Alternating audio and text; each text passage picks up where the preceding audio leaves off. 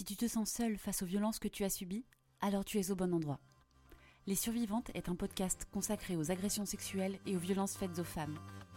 À chaque épisode, je partage avec toi mon parcours, les difficultés et la lumière au bout du chemin. Si tu es en quête de témoignages, si tu as besoin tout simplement de te rassurer face à ce que tu es en train de vivre, si tu as envie de te sentir comprise, sache que tu n'es plus seule.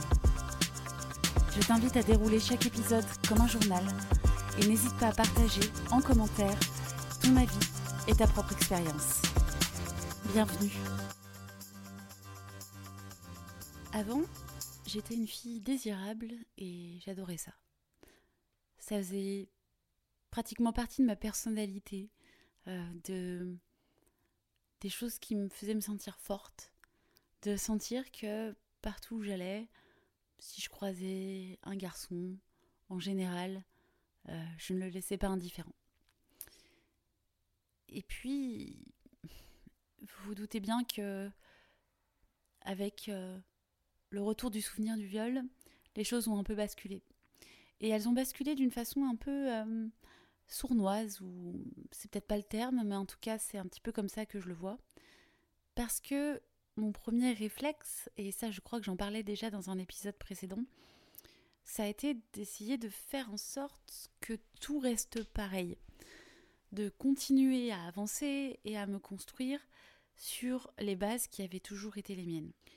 Or, euh, je ne trouvais plus de plaisir, si je puis dire, à, plaire. En fait, euh, je suis entrée dans une sorte de cercle vicieux.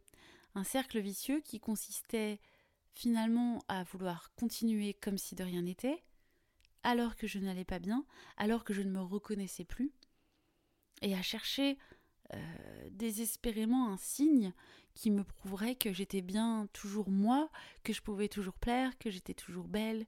Et euh, en fait, je ne le voyais pas. Je ne le voyais pas parce que quand bien même il aurait existé, euh, je n'étais plus capable de le repérer. Et ça, ça m'a fait énormément souffrir. Et ça m'a entretenu dans ce sentiment que tout était cassé. Et puis, en discutant avec ma thérapeute, après des mois déjà de, thérapie, je lui ai dit, je crois que je ne serai plus jamais désirable. Et elle m'a dit, est-ce que c'est ce que vous croyez ou est-ce que c'est ce que vous voulez? Et ça, ça m'a fait ça m'a fait un choc parce que j'avais jamais pensé les choses sous cet angle. Et puis en réfléchissant, je me suis rendu compte que finalement, depuis, depuis que, que mon agression m'était revenue en mémoire, eh bien, euh, j'avais plutôt pris une posture de, de, bonne copine, de rigolote de service, de, fille un peu, euh, je sais pas, j'étais plus la même. J'avais plus ce petit côté séductrice ou en tout cas, je ne sais pas comment expliquer ça. Vous savez, des fois ça ça tient à pas grand chose. C'est presque quelque chose un peu de, pas de chimique, mais de d'une attitude. Alors c'était pas tant une attitude euh, allumeuse ou quoi que ce soit. J'ai jamais été comme ça. C'était juste un, un plaisir de, de, plaire ou, ou de donner un peu le, le change dans de s'amuser en fait avec le fait de sentir que qu'on est bien et que ça nous met en confiance et que et qu'il y a quelqu'un en face qui répond à ça. Et ça, je l'ai complètement perdu depuis mon agression. Et finalement, c'est pas bien et c'est bien à la fois. Parce que ce qui se passe avec ça, c'est, que progressivement, je suis obligée de me plaire à moi-même. Et c'est quelque chose que j'avais probablement pas tant fait que ça avant. et, que je me retrouve forcée de faire. Donc s'il faut trouver du positif dans les choses horribles qui peuvent nous arriver, eh ben, je vais choisir de voir ça sous un bon angle, même si c'est pas simple ce que j'ai compris avec le temps, plus les mois passent, c'est que de toute façon, revenir à ce que j'étais, ça n'arrivera pas. Ça n'arrivera jamais, je ne serai plus jamais la même, euh, je ne pourrai plus jamais euh, me rassurer de la même façon, euh, me sentir celle que j'étais. Et ce qui est malheureux, c'est qu'avec la dépression, avec la blessure, eh bien forcément, on change on change dans sa tête, mais on change aussi dans son corps. Alors je sais que personne ne réagit pareil. Je lisais euh, il y a quelques jours un, récit sur Amélie Nothomb qui a parlé de, son viol collectif et qui expliquait qu'elle était, devenue anorexique après ça. Euh, bon, pour ma part, euh, c'est plutôt l'inverse. Je me suis beaucoup réfugiée dans la nourriture. En plus, avec les traitements, c'est pas évident. Donc, j'ai plutôt pris du poids. J'ai pris plus de 10 kilos depuis, depuis le début de ma dépression. C'est très dur à vivre pour moi. J'ai beaucoup de mal à accepter cette image. Et en même temps, pour l'instant, je ne me sens pas capable de véritablement faire quelque chose pour que ça change. J'ai l'impression que c'est un effort qu'on me demande encore alors que j'ai déjà tellement encaissé et j'ai pas envie en fait de faire cette euh, espèce d'effort ou de concession quelque part qui euh, au final ne trouve pas encore de sens pour moi. Parce que je crois que finalement ce qu'on cherche et ce qu'on doit trouver c'est de se trouver belle et désirable pour nous-mêmes. De se réveiller le matin et de se regarder dans un miroir et d'être capable de se dire j'aime la personne que je vois en face de moi. Pas d'une façon mégalo, juste d'une façon bienveillante. Et ce chemin, il est terrible. Pourquoi? Parce que être désirable, ça implique plein de choses. Se sentir bien avec soi-même, c'est accepter de se regarder en face, c'est s'aimer totalement, être capable de de regarder des choses qui pourraient être considérées comme un défaut ou que nous-mêmes on peut considérer comme un défaut et de passer au-dessus et de valoriser ce qui fait nos forces et ce qui fait notre beauté intérieure et extérieure. Seulement quand on a été victime d'une agression, quand on a été victime d'un viol et qu'on nous a tout pris, qu'on nous a arraché notre corps, qu'on en a disposé sans qu'on puisse dire quoi que ce soit, son corps on veut pas le voir. Je ne sais pas comment vous vous vous sentez par rapport à ça, mais je pense pouvoir dire de manière assez certaine que c'est quelque chose qui revient généralement dans tous les récits de victimes, c'est cette euh, dissociation avec son corps. On n'en veut pas de ce corps. Ce corps, c'est c'est la douleur. Ce corps, c'est le témoin. C'est comme une espèce de poids qui nous suit partout et qui nous rappelle tout ce qu'on a subi dans notre chair, qui nous montre à quel point on est meurtri. Si bien que pour ma part, euh, j'ai encore du mal aujourd'hui à regarder mon corps dans le miroir. J'ai du mal à le à le soigner. Euh, pas dans un sens euh, hygiénique, ou... mais plutôt dans un sens de l'accepter, de, faire ce qui est bon pour lui en fait, de lui offrir la santé, la forme, l'amour, le bien-être. Je suis désolée, je suis un petit peu émue en disant ça et je m'y attendais pas. Parce que je réalise à quel point c'est vrai et à quel point j'ai encore de la, détestation pour ce corps alors qu'il a rien fait. Au contraire, il a juste subi avec moi. Il a juste euh, fait ce qu'il pouvait en fait. Et, et considérer que ce serait une entité à part, c'est complètement stupide parce que non. Il n'y a pas un corps qui se balade d'un côté et une tête de l'autre, même si c'est ce qu'on ressent. Même si on a l'impression que notre esprit flotte comme ça et qu'il faut, composer avec ce truc. Et pire encore, moi j'ai l'impression qu'on ne voit que ça tout le temps. J'ai l'impression que mon corps est une espèce de gros ballon qui flotte comme ça dans toutes les pièces et que chaque personne qui me regarde ne voit que ce corps. J'ai été surprise l'autre jour par une collègue qui me dit Ah, c'est vraiment joli tes yeux avec le soleil euh, à travers la fenêtre.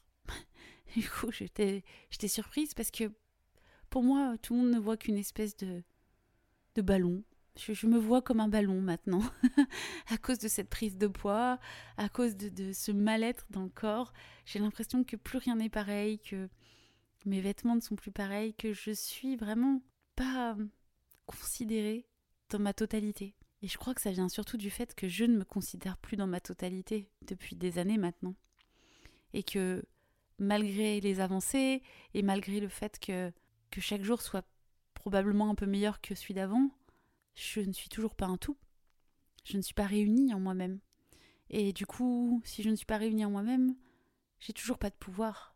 J'ai pas le pouvoir de désirer pleinement, d'être désirée, de me sentir euh, confiante, de savoir qui j'ai en face de moi quand je regarde le miroir. Je suis encore à la recherche d'une reconnaissance extérieure. Et finalement, quand bien même je l'aurais, parce que si ça se trouve, je l'ai et je m'en rends pas compte, bah elle me fait rien elle me fait rien parce qu'aussi elle me fait peur. Et c'était ça aussi le propos de ma thérapeute.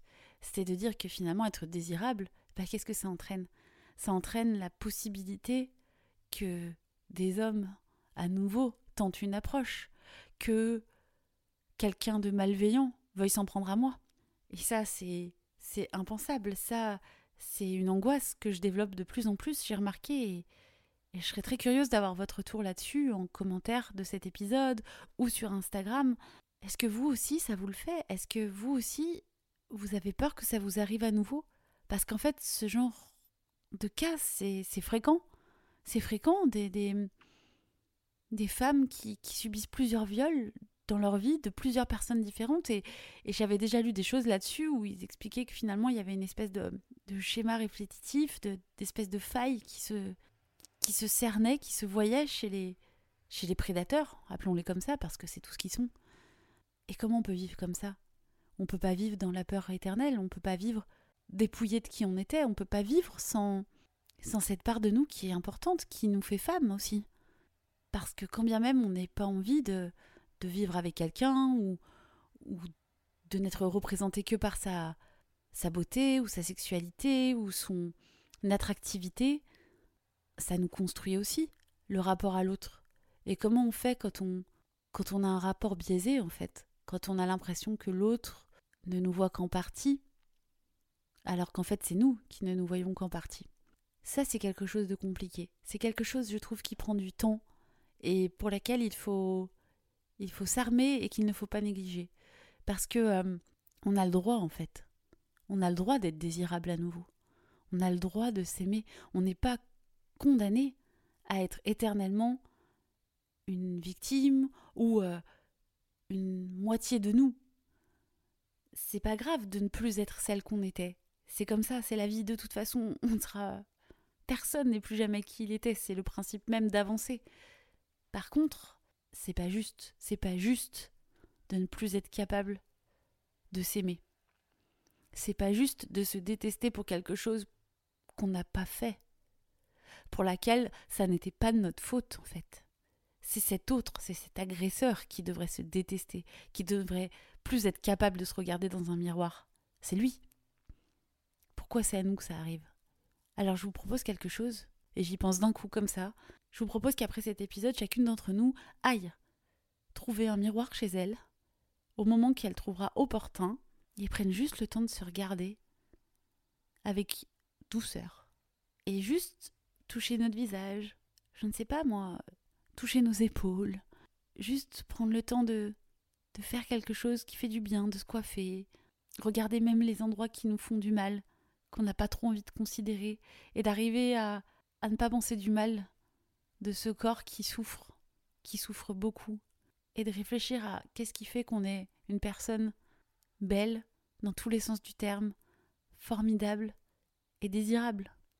Je vous laisse là-dessus, mes chères auditrices et auditeurs. J'espère que, que ça vous parlera. Et je vous donne rendez-vous très bientôt. En attendant, n'hésitez pas à venir me rejoindre sur Instagram, à venir aussi me laisser un commentaire sur Apple Podcast. Ça me fera très plaisir d'avoir vos retours et je vous souhaite plein plein de courage et je vous embrasse très très fort.